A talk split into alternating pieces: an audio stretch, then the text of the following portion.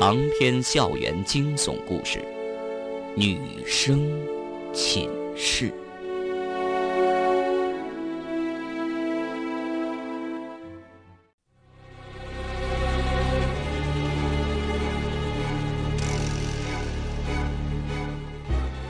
张明有些奇怪，唐天宇反复说这个“血”字是什么意思？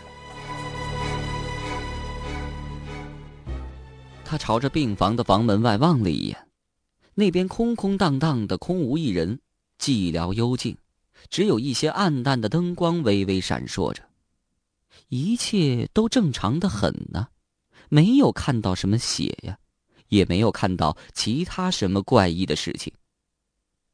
张明疑惑不解：“唐天宇，唐天宇，你说什么呢？哪有血呀？”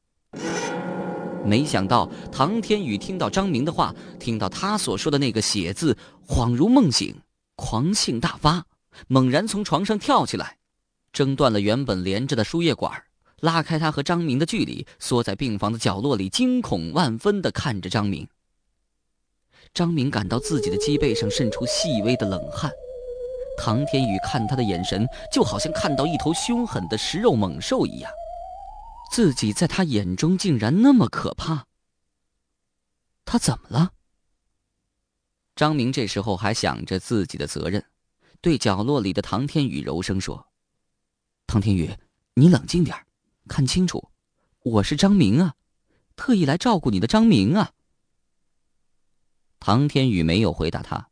身体在不停的颤抖，仿佛看到世间最可怕的东西一样。两个人僵持了几分钟，张明想要出去叫医生，却担心唐天宇再发生什么意外，到那时候自己可就难辞其咎了。唐天宇看到张明没有过来，胆子似乎大了一些，怪叫一声，庞大的身躯对着张明冲过来。张明本来就比较瘦弱，胆子又小。哪敢上前去迎战唐天宇，吓得直往后退，一连退了几步才稳住身体。其实唐天宇的本意却不是攻击张明，而是借这个机会跑向打开的房门，跑出了病房。等张明反应过来，医院的走廊里根本就看不到唐天宇的影子了。唐天宇是学校篮球队的队员，身体素质极好。张明就算是想追，恐怕也不可能追上。张明心中暗暗叫苦，急忙把唐天宇突然间跑走的事儿报告给了医院。医院的值班人员到处寻找，一直找到天大亮，也没有找到唐天宇。医生们怎么也想不通，唐天宇受的仅仅是些皮外伤，好端端的怎么会变成那样？张明无可奈何。只好哭丧着一张脸，结结巴巴的向医生们还有医学院的领导们描述当时的具体情形。与此同时，方圆和秦延平、陶冰儿、徐招娣四个女生刚刚走出女生宿舍。南疆医学院的这天的晨曦来得特别晚，已经是七点三十分了，天色还是灰蒙蒙的。太阳躲在乌云里，没有一点要出来的意思。枯黄的树叶在寒冷的秋风中瑟瑟颤抖，医学院里显得特别凄冷。四个女生并排走着，走向第五食堂，在医学院的校园里形成一道亮丽的风景。秦延平的娇柔，陶冰儿的活泼，徐招娣的朴实，方圆的沉静，四种迥然相异的气质相得益彰，拼成一幅色彩绚丽的人物组画。流光溢彩，这一幕成为了方圆记忆中永远的纪念。多年后，依然在他睡梦中轮回着。第五食堂离女生宿舍并不远，就在月亮湖的另一端。方圆他们走在石桥上，突然有人从后面猛追过来，跃到他们面前，拦住了他们。这个人正是唐天宇。身上穿的极为单薄，手臂的静脉处还连着一节输液管，显得十分狼狈。唐天宇似乎在找方圆，他的眼神对着四个女生一一扫过，最后停在方圆身上，左看右看，上看下看，反复看了好久，就好像是一个小孩观看动物园的动物一样。唐天宇，你没事吧？不知为什么，方圆隐隐的有种不安的感觉，眼前的唐天宇似乎不太正常。昨天四四幺女生寝室的女生们一直在陪他，安慰他说一切都结束了。是的，他总算查清了程丽确实是自杀的，可是谜团却更多了。如果说许燕为了保全万海而自杀，万海的动机又是什么？他和万海无怨无仇，他为什么要谋害自己？还有，四四幺女生寝室也的确发生一些匪夷所思的事情。他和徐招娣所见的鬼影，老校工的突然病倒，硕大的巨鼠，神秘的黑猫。昨天下午，方圆没去上课，一个人待在寝室里。秦老师特意带了一个辐射测量表来找他。两个人把四四幺女生寝室的每个角落全都测过了，并没有发现什么辐射现象。方圆也想结束这一切，但是万海在跳楼前的那句话始终在耳边提醒他：一切只是刚刚开始，谁也无法逃脱宿命。万海为什么这么说？与程立自杀事件有牵连的人都没有得到善终，许燕死了，李荣死了，万海也死了，这，就是他们的宿命吗？而唐天宇和自己呢？方圆不敢想，也不愿去想。本来他还抱有幻想，万海那么说只是在恐吓他。他问过秦月，唐天宇仅仅是受的皮肉之伤。以他的身体素质，很快就会康复的。可眼前的唐天宇绝不仅仅是皮肉之伤那么简单，他只希望唐天宇这种精神恍惚的样子只是暂时现象。面前的唐天宇仔仔细细的看着自己，就好像不认识自己一样。他怎么可能认不出自己呢？还好，唐天宇终于认出他了。唐天宇呵呵的傻笑几声，显得很高兴。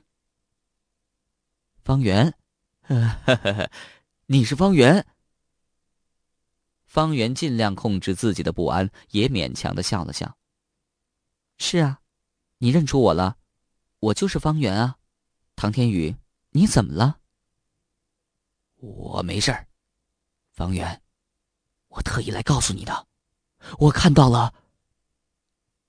说到这儿，唐天宇似乎想不起来了，努力的回忆着。你看到什么？方圆轻声的问了一句。没事儿，你慢慢想，想起来再告诉我好吗？这时候，方圆看到陶冰儿在对他使眼色，在陶冰儿的身边，不知什么时候来了几个身强力壮的保安，他们把唐天宇围在中间，慢慢的靠近。方圆的心中突然一惊，保安要围捕唐天宇。再仔细一想，看唐天宇那种衣着和神情，心中已经明白了：唐天宇是从医院跑出来的，他的精神极可能已经失常了。唐天宇，你想到没有？看到什么了？方圆急了。唐天宇现在是唯一还活着的知情者，他所要说的很可能就是关键所在。张明走出人群，原来几个保安是他叫来的。这时候，他突然插了一句嘴：“唐天宇，你是不是看到了血？”唐天宇一听到这个“血”字，脸色就变了，突然怪叫，试图逃跑。早有准备的保安们却冲了上来，费了九牛二虎之力，才把身躯强健的唐天宇制服住了。唐天宇手脚虽然不能动，口中却在狂笑。笑完之后，到处寻找方圆，对他神神秘秘的、喃喃的说：“都会死的，都会死的，谁也逃不过；都会死的，谁也逃不过。”唐天宇说话的样子很是得意，难道他来找方圆就是为了说这个？一股冰凉的冷气从方圆心里冲了出来，很快就弥漫全身。他似乎掉进了一个寒冷的冰窖里，冻得他直发抖。万海死了，唐天宇疯了，两个人都发出了最后的诅咒，他们都在诅咒自己，都会死的，谁也逃不过。一切只是开始，谁也无法逃脱宿命。这两句话就像一个个尖锐的钉子，不断的钉进他的耳朵里。万海和唐天宇的脸变得狰狞无比，不断交错着漂浮在眼前，对着方圆残忍的冷笑。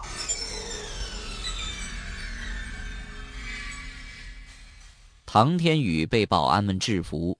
送到了紧挨着医学院的附属医院里，经过医生们的检查，他被确诊患上了精神分裂症，直接送到青山精神病院去治疗了。青山精神病院的医术在全国也是小有名气的。一年前，许燕被程立的死尸吓疯之后，送到这个精神病院治疗，仅仅用了半年时间就康复出院了。只是许燕死了，她的死因至今还是一个谜。警方的结论是她精神病复发，产生幻觉，跳楼自杀。方圆眼睁睁看着唐天宇被保安们绑住抬走，耳边不时听到从围观的学生嘴里传出来的“疯子”二字，眼圈有些发酸。记得初次见到唐天宇的时候，他是那样爽朗活跃。言谈举止中流露出强烈的自信心，没想到短短几天，他竟然会承受不了心理压力而精神失常。唐天宇的内心远比他所表现出来的要脆弱。方圆心里有些凄然，他仿佛听到自己内心深处的哭泣声。四四幺女生寝室的女生们不清楚方圆和唐天宇之间的关系，也体会不到方圆那种由人及己的感伤。他们只是感觉到方圆此时情绪低落、悲伤忧愁，不想惊动他，一起站在石桥上等他。此时，围观的学生们渐渐散去，四四幺女生寝室的四个女生站在月亮湖的石桥上，沉默无语。非常显眼。张明却没有走，他好奇的看着这四个女生，看了半天，冷不丁的冒出一句：“你们就是四四幺的女生吧？”陶冰儿正闷得慌，有气儿没地方出呢。是又怎么样？关你什么事？走开了！没看到我们正在烦吗？张明有些尴尬，他一向以文人自居，内向而迂腐。不是那种脸皮厚的男生，以至于大学三年级了都没有谈过一次恋爱。呃，你们，你你你们别别误会我，我我真的是有事找你们。张明说话都变得结结巴巴了。你们这种男生找我们有什么事儿？还不是找借口想接近我们？老实交代，看上哪个了？陶冰儿杏眼圆睁，气势汹汹。张明哪里敢再得罪他，连忙辩解。呃，不不不，我我不是那意思，你们听我说，我我是学生会文艺部的，学生会的就了不起了，还文艺部的一个大男人参加什么不好，去参加什么文艺部，想和女孩混在一起啊，哪还有半点男子汉大丈夫的气势，羞不羞？张明真急了，我我我不是你说那种人，我做的是文学方面的，文学，你懂文学啊？就你这种人，这种水平也敢提文学二字？陶冰儿也是个文学爱好者，平时也喜欢看小说，听到张明提到文学，更来劲儿了。张明有些不好意思了，我我我我我说错了，我只是个业余爱好者，当然不配说文学，所以我要找你们啊。陶冰儿心生疑惑，这话怎么说？张明一脸肃穆。你们四四幺女生寝室有个女生叫苏雅吧？啊，那又怎么样？啊，这就对了。张明长舒一口气，我就是找她，请她指点一下。呃，当然，如果他愿意参加学生会文艺部的话，我们是求之不得呀。哎，等一下，你说你是来找苏雅的，请她指点参加学生会文艺部，为什么？嗯嗯，你们不是四四幺女生寝室的，我们是。陶冰儿的语气斩钉截铁。那张明把四个女生一个个看过去，若有所失。苏雅不在这儿吧？是啊。这时候，方圆也注意到张明，他想起保安们是他带来的。唐天宇说话时，是他接嘴说看到血令其发狂。此时，他又莫名其妙的要找苏雅。方圆插嘴问了一句：“喂，你是什么人？”张明这才自我介绍。在方圆的询问下，他把自己照顾唐天宇时所发生的事情经过详细的说了一遍。这么说，你也不知道他看到什么了？张明苦笑一声：“是啊，我哪会知道啊？只是瞎猜的。为了他的事儿，我没少挨医生和学校领导的责骂。早知这样，打死我也不做这种差事啊。”学生会为什么派你去照顾他？因为大家都知道我和他是朋友啊，我不去谁去啊？你和他是朋友，我怎么不知道？张明吞吞吐吐，呃，好，呃，其实呃只是普通朋友，不过他有个要好的朋友和我比较要好。张明为什么说的如此隐晦？方圆突然想起来了。许燕曾经告诉他，城里有四个比较要好的异性朋友，张明是其中一个。你说的要好的朋友，是不是程立？啊，呃，你怎么知道？张明有些惊讶，然后有些不好意思。那是过去的事了，不提也罢。张明的表情甚为扭捏，方圆心思一转，已经猜到几分。原来张明长相虽差，心气儿却高，与程立同在学生会文艺部，又都喜欢写些小文章，一来二去的，他对程立产生了好感。无奈落花有意，流水无情，以程立的条件，又怎么可能看上瘦弱内向的张明呢？张明当然被拒绝了，他死要面子，对此事绝口不提。那你又为什么来找苏雅呢？苏雅的脾气，方圆是知道的，用高傲冷漠来形容她都没到位，只有一个成语比较适合她：目中无人。是的，苏雅从来就不关心别人，也不需要别人的关心。至于男生嘛，方圆还清楚的记得，他是利用完之后直接叫他滚，一点余地都不留。张明想了一会儿，似乎恍然大悟。哦，哎，原来你们真的不知道啊！苏雅的文学造诣很深的，她在网络上可是大名鼎鼎啊，被称为八零后领军人物，比安妮宝贝还安妮宝贝呢。真的假的？说的那么玄？陶冰儿有些不服气，我怎么没听过苏雅这个名字？张明笑了，哦，她在网络上的笔名当然不是本名了。接着，他说出了一个在网络上声名显赫的写手名字。真的是他。这次陶冰儿难得的没有和张明抬杠，可是你怎么知道？张明得意的笑了，哈，这可是秘密，反正你们相信我没错。怪不得苏雅神出鬼没，原来她经常到外面上网写小说。问题是在寝室里上网不是更加方便吗？他为什么舍近求远呢？哎呀！秦延平突然怪叫一声，把众人的目光引到他身上。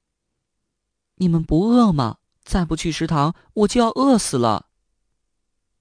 女生们这才感到肚子咕咕乱叫了，各自笑了笑，丢下了不知所措的张明，手挽手的走向第五食堂，活力四射。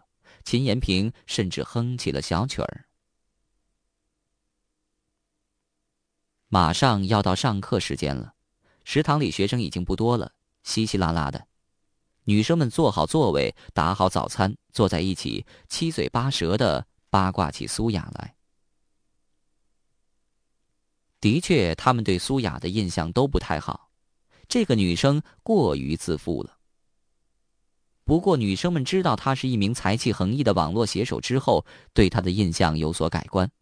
据说，学艺术的都有些偏执，尤其是一些天才，比如说天才画家梵高。他竟然把自己的耳朵割下来，动机仅仅是为了一个相好妓女的一句玩笑。当然，苏雅还没到那种惊世骇俗的地步，不过以她的平时表现，也是相当古怪了。女生们边吃边聊，叽叽喳喳，倒也开心。